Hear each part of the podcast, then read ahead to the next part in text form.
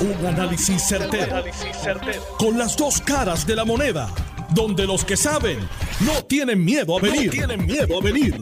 Esto es el podcast de Análisis 630 con Enrique Quique Cruz. 5 y 3 de la tarde de hoy, martes 18 de octubre del 2022. Tú estás escuchando Análisis 630. Yo soy Enrique Quique Cruz y estoy aquí de lunes a viernes de 5 a 7 en línea telefónica tengo al representante Ángel Matos. Buenas tardes, Ángel. Bienvenido como siempre y espero verte mañana. El jueves, el jueves. El jueves, discúlpame. El jueves. en dos días. En dos días, con el favor de Dios, saludo para ti, Kiki, y tu público. Bueno, representante, eh, usted exige transparencia, usted exige que esto se haga público, que se muestre pero entonces, por otro lado, la ley no le da un manto, un velo de, confidencialidad y, prácticamente todo el poder a las APP para hacer lo que quieran. Pues mira, aquí que para contextualizar para tu público la controversia, ayer en una vista pública de la Comisión de Hacienda, el representante Jesús Santa tenía como deponente a Fermín Fontana, el jefe de la Oficina de las Alianzas Público-Privadas. Estábamos hablando de las privatizaciones y los proyectos estratégicos futuros aeropuertos, puertos, autopistas, generación, distribución del sistema energético, ¿verdad? Como tú podrás ver, una serie de proyectos de billones de pesos del país y de repente en una esquina en la página 4, como si fuera una nota de arte y cultura, aparece Fermín diciendo que también se va a privatizar las cuevas del río Camus. Así las cosas, en menos de 24 horas de anunciarse que se había solicitado por parte de recursos naturales que se comentara, encomendara un estudio de privatización, pues primero Fermín culpó a la actual secretaria, pero la actual secretaria ya dijo que fue Machalgo, Machalgo dice que no se acuerda, y ahora en el periódico Metro Digital sale que ahora ni siquiera es una privatización, sino es un estudio para una potencial colaboración. Pues ante esos aromas, algo está podrido aquí, Quique, y yo no disputo que hacen falta millones de pesos para salvar ante el abandono del gobierno por cinco años el santuario y verdad el, complejo de cavernas del río Camus.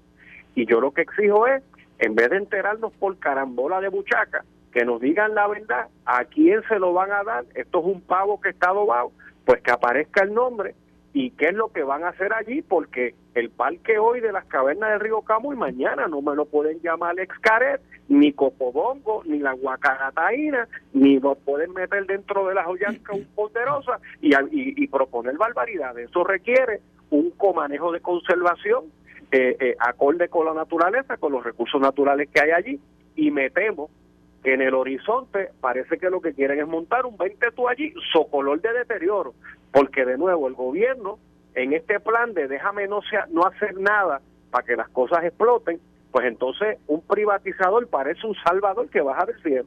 Y esa es mi denuncia. Si después el operador con dinero y con capacidad para gerenciar algo tan sensitivo como eso es el camino, pues excelente por demás. Pero con este inicio de discusión, pues yo creo que vamos por mal camino. Ahora, ¿podríamos estar de acuerdo que el sitio en los últimos cinco años ha estado cerrado más que abierto? Bueno, claro, Quique, y también te puedo decir que allí la cafetería ya está privatizada, los servicios de traducción, una, unos audífonos que tú alquilas allí, ahí anda un contrato para eso de 30 años, el parking está privatizado, allí pues la gente que llega casi por moto propio, ¿verdad? Y los esfuerzos de mercadeo que hace la compañía del turismo eh, eh, con el programa Voy Turisteando, pues la gente sabe que por allí pasó un huracán y hay un derrumbe que impide que el trencito baje y sube. Y obviamente los que disfrutan de la naturaleza caminan por las veredas que se han podido abrir en un parque de 250 cuerdas. Pero de eso a una montaña rusa, un restaurante, fuegos artificiales, a coger jet ski y, y sálvese quien pueda, eso no puede ser así. Eso no puede ser así porque eso no es eh, una construcción existente, eso no es una zona impactada, eso es casi un santuario allí. Pues, pues de nuevo, nos enteramos por un lapsus lingüi de Fermín. Pues ahora queremos saber la verdad. Le pregunto tres veces a Fermín. Usted habla con el licenciado Gabriel Hernández, él me dice no sabe quién es, hasta que yo le digo que Gabriel Hernández es el alcalde de Camus. Y entonces dice, sí, sí, yo alguna vez hablado con él y, y, y caramba aquí, que los 20 años que yo llevo aquí, esos son malos síntomas para cosas malas. Y te digo más, Desde hace tres años hay una ley que es la resolución conjunta 40 de mi autoría para que el balneario de Boquerón pase al municipio de Cabo Rojo, el de Luquillo a Luquillo y el de Fajardo, en una enmienda de Johnny Méndez, al municipio de Fajardo. Pues esas transferencias no las han hecho y mi pregunta es, ¿qué quieren? ¿Privatizarlos también? Y, y, y le pregunto, le pregunto, usted siempre ha estado muy dispuesto e involucrado en proyectos que tienen que ver con turismo, en el turismo per se. Sí, señor. Inclusive Isla Verde es parte de, del, municipio donde usted es electo y donde usted es muy activo, que tiene ahí principales hoteles de nuestra isla. By the way, leí, no estoy cambiando el tema, pero leí hace poco en uno de los principales diarios que el Ritz Carlton va a abrir pronto. Bueno, sí, yo quisiera más velocidad con ese proyecto, pero por lo menos ya se ve la luz al final del túnel. Ahora, regresando al tema de las cavernas de Camuy. Y concurro contigo las mejores playas de Puerto Rico, pero déjalo ahí para no pelear con... Vaya, llamo un alcalde y se chisme. Ok pregunto, pregunto, ¿qué visión o qué usted propone para las cavernas de Camuy? O sea, ¿qué, visión tiene usted como, como destino turístico que sea accesible, que tenga los recursos necesarios, que tenga la transportación necesaria y que la gente cuando llegue allí pues pueda entrar? Bueno, oh, claro, y allí hay terreno, si quieren, o sea, allí no se puede hacer un hotel, pero allí sí tú puedes tener una zona de acampar. Y un segmento de turismo interno que ha despegado es lo de irse de camping, eh, pasar un fin de semana en un lugar remoto con algún mínimo de instalaciones para tú poder ir a un baño y tener agua para ir a un baño y estas cosas, pero eh, el feeling que en estas 24 horas yo me llevo es que Socolor de Salvamento, pues allí quieren hacer como que el distrito móvil, pero dentro de la caverna. Eso no puede ser. Pero, ¿verdad? Porque esas son adaptaciones de recursos naturales en otros países del mundo que ni siquiera tienen reguladores regulaciones federales como aquí. Y ante ese síntoma, producto de la imprudencia de Fermín, pues yo lo que quiero es las cartas sobre la mesa y ya está. Pero representante, dentro de, las de los argumentos y, del, y de los comentarios que usted ha hecho, me da, me da, me da el feeling, me da el sentir de que usted sabe que eso ya tiene nombre y apellido. Oh, pero muchachos, eso, se les sacó en dos bandas Fermín ayer y entonces rápido sacó el telón de la ley 29 y no nos podemos enterar hasta que se corte la cinta. Y eso eso se ha tratado aquí de enmendar 20 veces y el gobernador lo veta. Y eso es lo que causa que iniciativas buenas como eh, privatizaciones sostenibles con el medio ambiente y con el desarrollo económico de Camuy y los municipios circundantes, pues empiecen con el pie izquierdo, porque si es bueno, porque se esconden, chicos. Porque dentro de los comentarios que usted me acaba de hacer, usted me mencionó que no quiere ver allí un distrito T-Mobile y ahorita me pues mencionó otra y ahorita me mencionó otra cosa más que como que me da me da el feeling de que usted sabe quién es. Hay alguien que ya presentó una idea en recursos naturales de los tiempos de Machalgo que hizo que Machalgo mandara a hacer una consulta a qué oficina, a la oficina de alianzas público-privada, ¿ves? No a la compañía de turismo para hacer un estudio conceptual de lo que tú puedes desarrollar allí, que la compañía de turismo tiene una división de infraestructura, se fueron a la oficina de alianzas público-privada, que la última palabra marca el norte, la privatización yo sé que nadie va a venir con una pateca a jancar 250 cuerdas de tierra, pero que no construyan algo allí que después de cinco años hagan aquello, lo hagan canto. Esa es mi preocupación. ¿Y cuál es el sentir o la visión que tiene el director de la compañía de turismo si usted ha hablado con él? Bueno, no he hablado con él sobre este tema y la eh, eh, eh, y Carlos Mercado el director ejecutivo de la compañía de turismo, ha hecho un trabajo excelente con Voy Turisteando. Y allí llegan turismo, pero turismo de naturaleza. No que ahora, pues, en una adaptación de otro país, y verdad que, que, es un pecado muy común nuestro, que viajamos el mundo y queremos traer al mundo a Puerto Rico. Hay unas cosas que tú no puedes traer del mundo a Puerto Rico porque en las adaptaciones se falla. Pues hay unas cosas que están hechas por creación de Dios para disfrutarse tal como están y si fue de Dios con María de Jumbal y ahora el trencito no baja, pues lamento informante que ahora se puede disfrutar a pie con medidas de seguridad, con unas veredas bien diseñadas para que nadie se nos pierda y puede haber una recreación pasiva allí. Pero desde ayer yo me siento que allí lo que me voy a levantar un día y va a estar Bonnie Cepedino Kenton, es un titingón dentro de la caverna y eso no puede ser. O sea que usted no ve con buenos ojos que por ejemplo allí haya un zipline. Bueno, ¿por dónde va a cruzar? Yo no sé. Pues por eso te digo, porque si es como la caverna, como si fuera el ojal de una aguja, hay que tener cuidado, porque allí hay una flora y una fauna. No vaya a ser que alguien se caiga y quede espetado en una estalagmita o en una estalactita y después se manden al país, porque están haciendo cosas como no es. O sea, eh, o sea, aquí alguien puede proponer un sin line encima de las ruinas del radiotelescopio de Recibo, que ahora se tomó la decisión de no el gobierno federal de no, de no rescatarlo. Pues hay unas cosas que son como Dios las creó para que fueran, no adaptaciones a la cañona en donde todos perdemos, porque también tú sabes lo que me preocupa aquí, que, de repente se apruebe una alianza público-privada y como eso color de desarrollo económico le den una exención de 10 años de IBU estatal y municipal, porque es que como el desarrollo económico es así, y después dejan espetado al alcalde Cabu y no un bellón. Eso no puede ser. Y para recoger la basura pues claro. Y entonces tú sabes, eh, eh, ah, eh, de nuevo, la estructura de una alianza público-privada bien diseñada, yo no me opongo, pero mira ahora mismo, que también le pregunta a Fermín y no tiene respuesta, se privatizaron los muelles de barco crucero, pero el muelle panamericano le están haciendo el techo nuevo. ¿En beneficio de quién? Del privatizador, que ahora no, que ahora no tiene que meter un bellón ahí, pero en que quedamos, no iban a privatizar porque el privado venía a meter billete. Pues tú sabes que aquí eh, los diseños son ajacándose para adentro, Kiki, y eso es lo que estoy denunciando aquí. En otro tema, representante, sí. ¿por qué tanto furor y tanta cosa que si le han quitado la democracia al Partido Popular Democrático, eh, que si que si que lo han secuestrado, que para aquí para allá?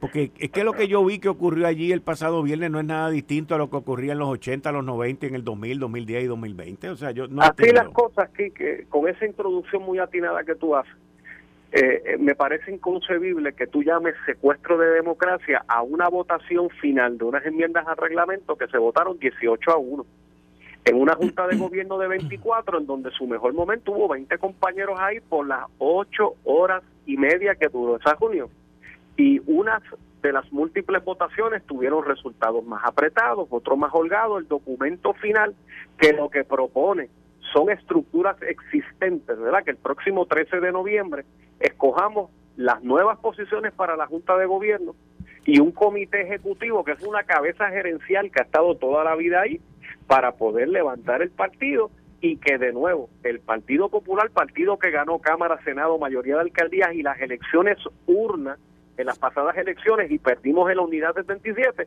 nos pongamos en posición de triunfo, pero a veces eh, tiene que haber tormenta para que lleve la calma. Pues yo espero, ¿verdad?, que ya mañana y los próximos días, cuando podamos ya, espero yo que ya para el abuelo pájaro el lunes que viene se pueda circular de manera digital de cómo quedó el reglamento, pues la realidad de lo que ocurrió el pasado viernes salga a flote.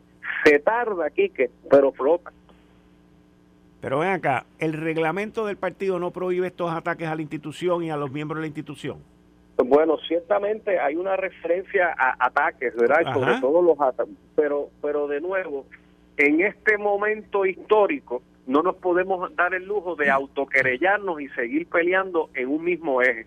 Esto es algo que ahora el día próximo 13 de noviembre habrá una elección, el presidente anunciará dónde va a ser el evento, eso es como 600 personas de, de verdad de, del Consejo de la Asamblea de Reglamento que se tienen que certificar y de nuevo, primero Dalmau quería en agosto 14 de este año eh, eh, adelantar estas elecciones y todo el mundo se opuso que era muy temprano. Correcto. entonces, pues, entonces lo dejamos para después, pero ahora es que el después es muy temprano. Entonces Fiona sirve para tener unas elecciones en febrero, pero también Fiona sirve para no celebrar la asamblea de reglamento para poder hacer una asamblea de candidaturas primarias y elecciones, el primer documento aprobado tiene que ser el reglamento, que tiene que estar listo dos años antes de un evento electoral. Pues estamos, como dicta el reglamento, 18 a 1 fue el resultado. Bueno, representante, muchas gracias. Nos vemos aquí el jueves, como siempre, agradecido. Sí, buenas tardes, Buenas tardes. Ustedes escucharon al representante Ángel Mato, quien está conmigo aquí todos los jueves de 6 a 7 con Atilano Cordero Vadillo en conjunto con el representante Rodríguez Aguiló, aquí conmigo los jueves. Yo voy a cambiar el tema completamente fuera de, de la política, porque a mí me gusta el deporte y y me gustan también, me gusta también la empresa privada. Y hay dos noticias, una que tiene que ver con un deporte, con el deporte local, que es el baloncesto superior, que lo he seguido desde mi niñez, y que veo que hay unos problemas con uno de los equipos más influyentes en la última década, podríamos decir, que son los capitanes de Arecibo, que primero tuvieron un dueño eh, que lo llevó a grandes victorias, muchas victorias, le vende el equipo de los capitanes de Arecibo a un reggaetonero, que es Anuel, y pues el billete seguía corriendo. Pero entonces lo que todo el mundo entendía que en algún momento iba a ocurrir, pues ocurrió anticipadamente. Y según el nuevo día, aquí eh, la Asociación de Jugadores, por medio del de su presidente, el licenciado Ricardo Carrillo, levantaron y confirmaron al periódico El Nuevo Día que a varios jugadores eh, no le han pagado.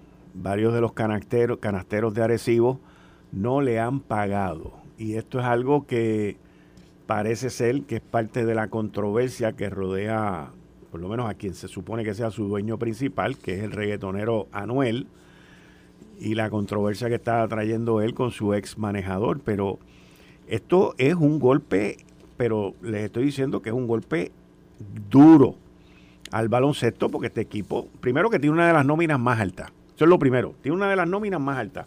En una época, yo me acuerdo, porque hablé con uno de los dueños anteriores, que me dijeron que la nómina de los capitanes llegaba casi a 3 millones de pesos.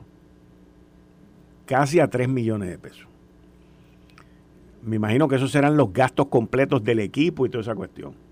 Por eso es que usted ve a veces que en los, equipos no cabe, no hay, no hay espacio ni para poner una pestaña de tanto anuncio que tienen pegado encima. Pero nada, eso está bien, con eso no hay ningún problema.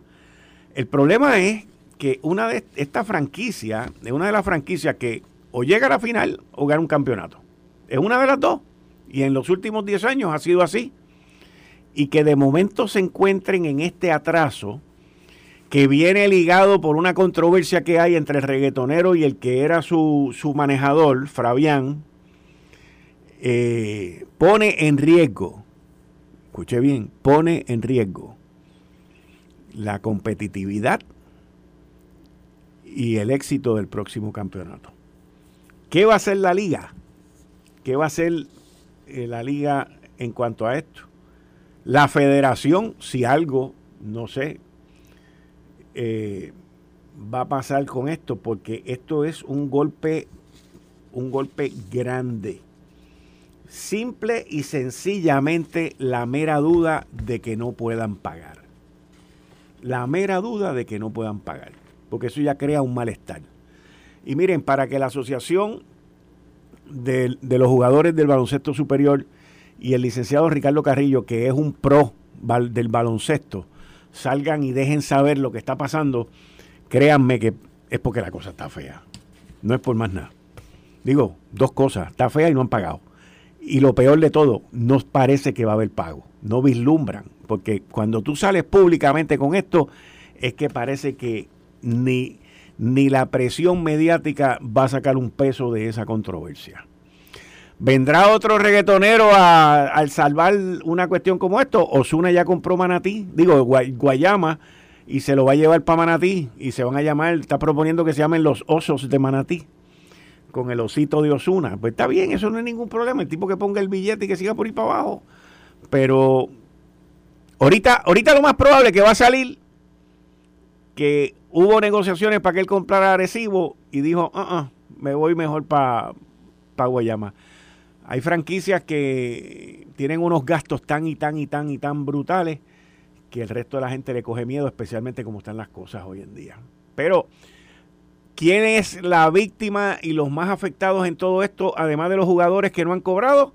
La fanaticada fiel que tienen los capitanes de Arecibo. Triste por demás. Y estas cosas, y estos líos, y estos chismes, y estas situaciones, son también las que apagan esa fanaticada. Entonces la gente dice, no, yo para allá no voy, esto y lo otro, y, se jorobó el mercado, que es lo que tiene que estar mirando la liga, el mercado.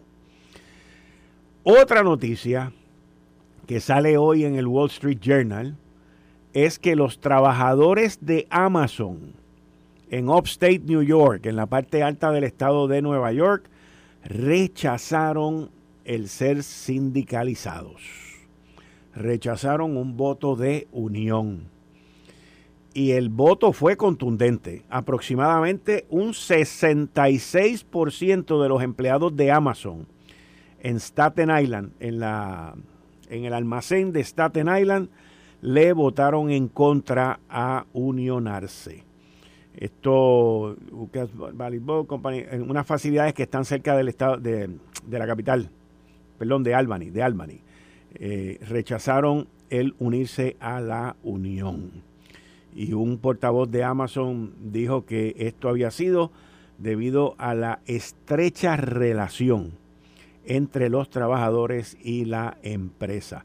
Nosotros vamos a continuar trabajando directamente con nuestros compañeros en Albany, como lo hacemos alrededor de todas nuestras facilidades. Así que, pues eso fue la parte de Amazon que habló ahí. La parte de la Unión dijo que ellos quieren resolver esta situación y van a expandir su campaña para que haya un trato justo a todos los trabajadores de Amazon. Esto no se trata de una pérdida o de una derrota, es una batalla continua. Así que, para que usted tenga una idea, los trabajadores eh, de Amazon allí en Albany, en promedio, en promedio, se ganan 17 dólares la hora. Y Amazon recientemente eh, subió eh, su salario de entrada a 19 dólares la hora alrededor de la nación completa. Amazon ha sido enfático en que la paga y los beneficios de salud son bien importantes para ellos y van a continuar. Así que esto es billete sobre billete. Vamos para adelante porque es la lucha de la no sindicalización en varias, en varias de estas empresas. Apple es una que está también eh, con esa batalla. En, varias de las tiendas han ganado. Y miren, al final y a la postre, yo creo en algo que aprendí hace más de 40 años. Me lo dijo un hotelero. Para mí, el padre del, turismo nuevo en Puerto Rico, turismo nuevo en Puerto Rico, padre del turismo, de la, de la hotelería nueva en Puerto Rico de 1990 para acá, se llama Hugh Andrews y lo conozco, un amigo, lo admiro, una persona brillante. Y Hugh, en una conversación que nosotros tuvimos hace más de 30 años, un día me dijo, Quique, aquella empresa que tiene una unión es porque se ganó el tener la unión. Y eso es verdad. Eso es así de sencillo.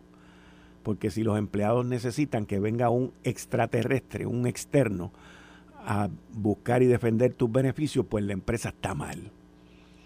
Y por eso eh, siempre me acordaré de esas palabras y de otras palabras también que me dijo Hugh Andrew a través de, los, de las décadas de amistad que hemos tenido. Eh, estás escuchando el podcast de Noti1. Análisis 630 con Enrique Quique Cruz. Y como todos los martes, de 5 y 36, está aquí conmigo el licenciado John Mott. Buenas tardes, licenciado. Bienvenido como siempre aquí. Adelante. gracias por tenerme. Bueno, John, ¿qué ha pasado en términos de la Junta de Supervisión Fiscal que, y las negociaciones con la autoridad, los bonistas de la Autoridad de Energía Eléctrica? Hoy eh, también salen unas declaraciones que la, la, la injusta, no, no, la Junta insiste en que el Congreso debe dar estabilidad al financiamiento de Medicaid, pero este, o sea, ¿cuántas décadas llevamos con esto? Llevamos desde, el desde los 90 con esta cuestión de, la tarjetita vital y de los fondos federales. O sea, 90 al 2000, eh, llevamos 30 años en esto. 30 años 32. en esto. 32 años. ¿Ok? Llevamos 30 añitos con esto. Y empezamos con 300, 400 millones de pesos y ya estamos en 2.4 billones con B de bruto, burro y mal administrador aportando a eso. El problema, como siempre, es que el Congreso, gracias al Tribunal Supremo de los Estados Unidos y a tu amigo Biden, este, nos sigue discriminando porque Biden pudo haber sacado el, eh, retirado el certiorari al Supremo del caso Baello y no lo hizo. No lo hizo. Pues, gracias a él. De hecho, nosotros hemos tenido más dinero para Medicaid, etcétera, bajo Trump que bajo Biden. ¿De verdad? Sí. Si tú miras las asignaciones de fondos, claro, hay que ser justos también que este María pasó cuando, cuando estaba este Trump. Pero él asignó más fondos, ha asignado más fondos a Puerto Rico que Biden. Biden lo que pasa es que es el, es que el demócrata y como los, aquí los, los, politiqueros boricuas les encanta ser el demócrata, pues, y, y, progresistas, perdón. Pues, pero el tipo no, no, no ha ayudado a Puerto Rico en nada. Estamos fritos. Sí, entonces esto, eh, Pierluisi va a ir a donde él para unas exenciones, pero la ley la cambiaron y ahora las exenciones es de caso en caso. O sea, de, de, barcaza en barcaza, de barco en barco. Eh, no es un como, como para Trump, que hubo este, extensiones de 10 días, par de ellas, que nunca vino ningún bote, pero barco, perdón, pero pichón, ese no es el punto.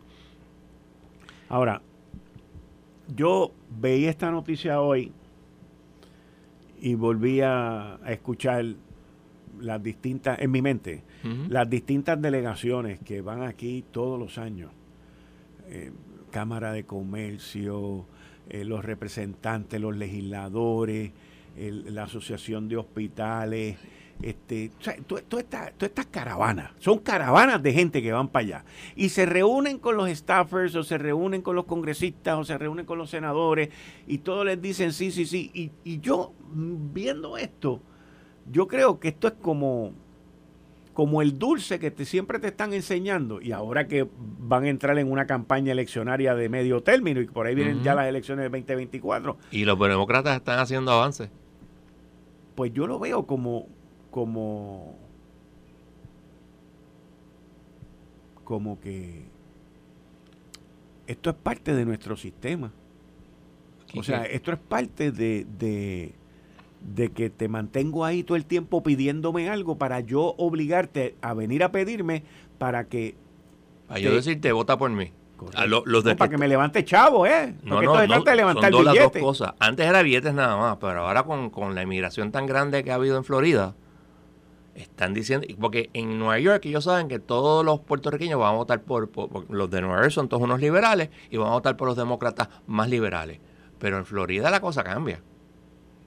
Y tú lo sabes. Sí. Y ahí, pues, no, no, tú tienes que votar por mí y todo lo demás. Pero mira, a Puerto Rico no le aplica, y a los territorios, no le aplican solamente las leyes de cabotaje. De hecho, las leyes de cabotaje técnicamente aplican a toda la nación. No, no, es que aplican a toda la nación. Lo que pasa es que aplica, él es más fuerte a tres lugares. Puerto Rico, Hawái y Alaska. Y la última vez que yo chequeé, Hawái y Alaska eran estados. Correcto. Y no han podido lograr que las revoquen porque hay tres razones principales. Uno, están las uniones de los eh, eh, marineros, que son todos demócratas. Tienen los dueños de barcos, que son en su inmensísima mayoría republicanos. Y es una combinación perfecta. Y el tercer punto es que el, el Pentágono favorece esto en la idea de una marina mercante estilo Segunda Guerra Mundial. Ok. Con esas tres cosas es muy difícil que el Congreso cambie. De hecho, Biden ha dicho en más de una ocasión, no, yo estoy 100% de acuerdo con la ley de cabotaje. O sea, no van a conseguir unas, eh, unos waivers mayores una que otra cosita, como han conseguido hasta ahora, mira, estaba el caso, déjamela pasar, etcétera. Sí, sí, y lo hemos visto, ocurrió. Pero un waiver completo, grande, fabuloso, no lo vislumbramos, especialmente ahora que tenemos un problema eh, de producción de comida a nivel mundial.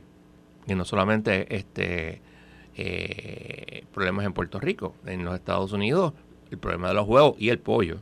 Porque hubo, y hay una epidemia de eh, eh, flu aviar y han, sacrificado millones y millones, y estoy hablando serio, millones y millones de pollo. Sí. Y eso es un problema. Y nadie se fija en otro detalle muy importante. Nuestro amigo sí sigue hablando de que no van a renunciar a la, a la invasión, al usar armas para traer a Taiwán a ser parte de China. Y sí, aparentemente va a conseguir su tercer término, que va a, se va a convertir en el primer dictador de China desde Mao. Eso es ahora en noviembre. Ahora en noviembre. Y todo apunta a que eso va a pasar. Y nadie piensa en eso. Y si hay problemas en, en, en el, como digo, en South China Sea, eso va a hacer que el petróleo haga qué? Se dispare por el techo, especialmente cuando sale, se le hicieron una mueca a Biden y le dijo, no, nosotros vamos a, bajar la producción. Y eso nos lleva a otro punto. Biden quiere que las eh, leyes de eh, antimonopolísticas de los Estados Unidos apliquen a OPEC. El Washington Post tuvo un, editorial sobre ello bastante eh, negativo. Y tú sabes que el Washington Post es adoración con Biden y, todo lo que sea demócrata. Pero dijo que no. Y de hecho, los productores de petróleo en los Estados Unidos están en contra. Porque eso les va a crear problemas a ellos. Porque los costos de operación, de, de, sacar petróleo en Arabia Saudita son bien bajos. Si, si Arabia Saudita le da la gana de aumentar la producción va a arruinar con total y completamente, y lo ha hecho más de una ocasión, la producción de petróleo en Estados Unidos, que es cara porque es la, la lo que se llama el fracking.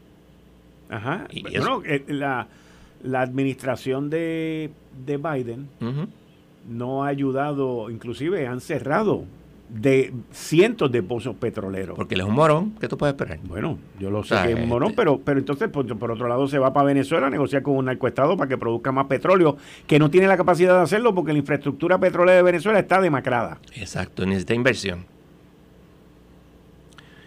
Pero vivimos como el, vivimos en los tiempos del famous este, Chinese eh, eh, curse may you live in interesting times Ojalá vivas en tiempos interesantes. Y eso es lo que estamos viviendo. Y pues aquí nadie ha hablado ni pensado cómo va a influenciar, qué, qué, qué, qué va a causar o qué puede causar las tensiones en el mar de, en el, el mar de China. Nadie piensa en eso. Para nada. Y pues. Eh, hay algo positivo en todo esto. ¿Qué hay? No te tengo que decir. Yo entiendo. Cuando la guerra entre Rusia y Ucrania comenzó, por lo menos esta es la manera que yo lo vi. Tú puedes discrepar, pero me dices, me das tu opinión. Cuando yo, cuando eso comenzó, China y Rusia estaban bien cuchicuchi. Bien cuchicuchi, bien cuchicuchi, bien cuchicuchi. Porque Rusia se iba a comer aquello allí vivo en 30 días y él iba a terminar con toda esa vaina. ¿Ok? Marzo, abril, mayo, junio, julio, agosto, septiembre y octubre. Ocho meses, vamos para nueve meses más tarde. Ya China ha dicho por ahí un par de veces, estamos llegando a un límite de la humanidad, esto es peligroso, esto, lo otro y para aquí, para allá. O sea, ya no es el cuchicheo ese que había antes, número uno. Número dos, yo entiendo que Estados Unidos le ha ayudado la las victorias hasta ahora, porque hasta ahora que ha tenido Ucrania, porque eso le ha quitado una presión a ellos que a la misma vez se han podido concentrar en cualquier cosa que pueda suceder en el South China Sea, en, el mar este allá en China. Y entonces ya no es aquello de que los Estados Unidos se iban a meter de lleno y iban a estar concentrados en lo que pasara en Europa y que se iban a tener que dividir en dos. Y Ucrania ha ayudado enormemente. Ah, ¿viste? Ok, pues estamos de acuerdo entonces. Sí, pero... Adelante. Lo que pasa es que este, tienes que tal vez lo más paralelo a, esta época sería 1950. 1950. ¿Qué pasó en el 50? yo no estaba vivo en esa época. Yo tampoco, pero yo, pero yo La guerra de Corea. La guerra de Corea. ¿Quién fue el que el que el que viró la ficha al, revés fue Mao Zedong allá con no no no no 1950 okay. lo que tú estás hablando es un poquito más tarde okay. cuando la el dictador de Rusia, que era ah, no, no, este, yo sé, cuando se muda para... No, el de Rusia, perdón. Stalin decide que va a test a los Estados Unidos a través, obviamente, muy inteligentemente, de su eh, proxy, que era Corea del Norte. Eso le crea un problema terrible. ¿Por qué? Porque los Estados Unidos reacciona, viene la invasión de Incheon, sube eh, MacArthur casi hasta el Yalu River, que es la frontera de Corea del Norte y China, y no le queda más remedio a Mao Zedong que mandar 600.000 tropas, porque así fue que lo hizo, este, al norte de Corea, al, Corea del Norte. En ese famoso incidente, en el Frozen Chosen, que estaban los puertorriqueños, estaba el First Marine Division, etcétera, etcétera. Todo eso es historia. En ese momento, el senior partner de la alianza era la Unión Soviética. Y China era un junior partner. Aquí estamos al revés. Como tú muy bien dices, pues estaban bien chomi chomi porque tú vas a quitar presión. Eh, sí, piensa, esta invasión me va a quitar presión a mí de los Estados Unidos. Al salir tan mal la invasión, te crea un problema. Pues no tienes un partner reliable y te creas un segundo problema. O sea, sí, si va a hacer algo en eh, Taiwán, va a ser una invasión, eh, lo digamos, convencional. Si al loco de Putin se le ocurre usar un arma nuclear, eso le va a crear un problema terrible a China. Eso sí. Entonces, cualquier acción militar que ellos piensen, les crea un... o sea, la gente va, la opinión pública mundial va a ser bien en contra de cualquier acción militar, por convencional que parezca si Putin hace lo que, lo que puede hacer. Y va a crear una, reacción terrible de los Estados Unidos, posiblemente. Y todo eso abunda hacia lo que tú dices, de que los chinos están como que, espérate, déjame alejarme un poquito de esto. Pero es parecido a lo que en la Unión Soviética China en 1950, pero los roles al revés. Ok. Y todavía China, la segunda economía del mundo, uno. Dos, este, probablemente el segundo ejército más, más poderoso del mundo, que es it is untested, pero está eh, en términos de entrenamiento está bien entrenado, cosa que el ejército ruso no está y lo ha demostrado a la saciedad. Así que esos son los problemas geopolíticos. Y en, el área de acá, mira, este, la bonista de la autoridad radicaron una moción, el, en la contestación a la demanda, el caso de los, de los gravámenes, e interesantemente hicieron una reconvención, que era de esperarse, y eh, le pidieron a la juez que eh, el, 24 hay que erradicar mociones de sentencia sumaria, que quiere incluir entre las mociones de sentencia sumaria la causa de acción número uno y número dos de su, de su demanda. Lo cual es un poquito sorpresivo, o sea, bien agresivo. Ajá. Y ellos básicamente, y esto es bien importante, están esencialmente diciendo que revenues, lo que los, ingresos, los ingresos, incluyen el Revenue Fund, the Sinking Fund, the Reserve Maintenance Fund, the Self-Insurance Fund and the Capital Improvement Fund de la autoridad. Que es básicamente cualquier chavo y obviamente el stream of income, que es la tarifa. El problema de toda esta controversia es que hay tres cosas que tú puedes hacer en una litigación. Tú puedes ganar, puedes perder y puedes transigir. Esto no me demuestra a mí una intención, como, dijo este Medina en la última reunión de la Junta, de que los bonistas sean obligados a, a transigir el caso por las demandas. todo lo contrario si las bonitas pierden, sí, se convierten en acreedores no asegurados, pero son los acreedores más grandes. Eso es uno. Dos, chévere, todo bien, y vas a tardar dos años en lo que al fin se, se resuelve todo. Pero, si los bonistas ganan, son acreedores asegurados. Y como acreedores asegurados, tú no le puedes quitar ese, eso en quiebra. O sea, que tendría que pagarle qué? 100%. 100%. Y entonces, en vez de dos o tres centavos de aumento en la tarifa, porque hay que pagar a, los retiros y a los acreedores no asegurados y los fuel lines, estamos hablando de 4 o 5 centavos. Y eso sí que está fuerte. Porque no hay duda. O sea, en la mente de nadie debe haber alguna duda de que, aunque gane la autoridad el litigio, va a haber un aumento en la tarifa. Lo que pasa es que va a ser menor. Porque hay que pagar un montón de cosas. Y no le van a quitar 100% a los bonistas. Le van a tener que dar bastante. Porque son los acreedores más grandes. Y la autoridad tiene ingresos. Y todo eso hay que considerarlo.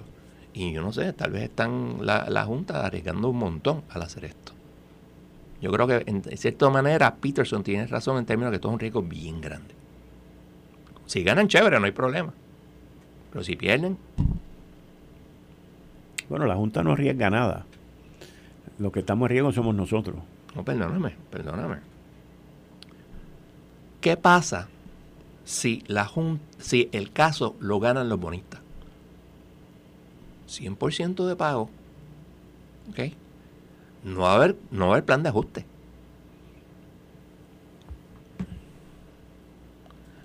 ¿Y de quién va a ser la culpa? La culpa que no les cuesta. No, les cuesta en chavos, pero en términos de reputación sí. Tampoco les cuesta. Sí les cuesta. Sí les cuesta. Y les cuesta a los abogados y les cuesta un montón de gente. Que lo pagamos nosotros. No, no, nosotros lo pagamos. Eso es lo que te digo. O sea, a, a los miembros de la Junta Sí les cuesta. No, pero yo, esos se montan, ellos no viven ni aquí. Uno de ellos nada más y se puede mudar también, o sea. de hecho, vivió fuera de Puerto Rico mucho tiempo. Pues eso es lo que te digo, o sea, a esa gente no le cuesta nada. Yo difiero, les cuesta. Obviamente le va a costar menos que a nosotros. Sí, pero. A nosotros nos va a costar el bolsillo. honestamente, o sea, pues, este, pues, mano, we tried. Es lo que nos van a decir en inglés. No, van, a decir, en inglés. En inglés nos van a decir, ah, pues, mano, we tried. We, we gave it our best. Porque eso es lo que dicen siempre. No ellos. El que pierde siempre dice, mano, yo traté, pero no pude. Di lo mejor de mí.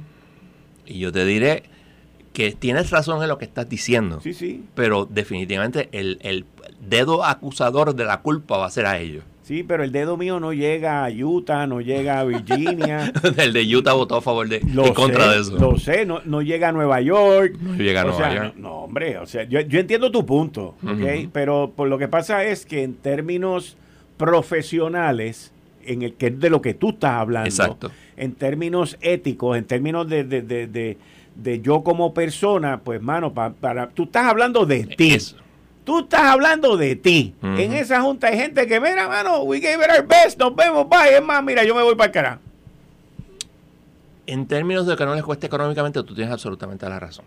Pero yo te voy más allá. Acuérdate que, o sea, Skid es un tipo relativamente joven, tendrá sus cincuenta y pico de años. Eh, Artur González está de retirada, pero Nixon no, etcétera. O sea, el, una derrota aquí sería bien fuerte. Y sería un problema para Puerto Rico terrible. Ah, no, por eso es que te digo que todo el riesgo es nuestro, número uno. Todo el costo es nuestro, número dos. Y todo el, yori, el también es de nosotros. O sea, aquí, mira, aquí, o sea, yo, entiendo tu punto. Este, y, no estoy hablando mal de ningún miembro de la Junta, pues, no. tampoco, pero o sea, cada Pueden ganar el caso. No, no, pues lo pueden ganar. Y oye, si lo ganan, pues también se llevan la gloria, tú sabes, vamos a estar claros de eso. Pero lo que tú estás hablando es del riesgo. Tú estás hablando de un riesgo. Por eso es que yo siempre he seguido un firme creyente en las transacciones. Correcto, sí, sí, no, yo, yo te entiendo y estoy de acuerdo contigo. Lo que pasa es que aquí tenemos una clase política que está ofreciendo villas y castillas para ellos ganar una elección, porque vamos a estar claros, es para tú ganar una elección. O sea, un legislador, un legislador se gana 75 mil pesos al año. Mira, mira para que, para que, para que veamos las cosas en términos de número, en términos de número. Un legislador se gana 75 mil dólares al año por cuatro años, que es lo que están peleando. ¿Ok? 300 mil pesos. Son 300 mil pesos. Y ellos por un escaño de 300 mil pesos están poniendo en juego 15 mil millones de pesos. No solamente eso, sino que si hay un acuerdo, no te extrañe, y vuelvo te lo repito, no te extrañe que el gobierno esté en contra. Bueno, por una cuestión política. Política, porque cualquier acuerdo va a conllevar un aumento en la tarifa, aunque sea de dos chavos, pero va a ser así. Tal vez no llegue al 2.7. Chévere pero va, va, a ser así. Y entonces puede ser que llegue, vamos a suponer que llegue en dos, pero va a seguir subiendo. Ah, no, de que va a ser eh, escalonadamente, eso no hay quien lo despinte tampoco. Y eso es algo que aquí todavía no quieren entender muchas personas, incluyendo y específicamente menciono los políticos. Estamos fritos.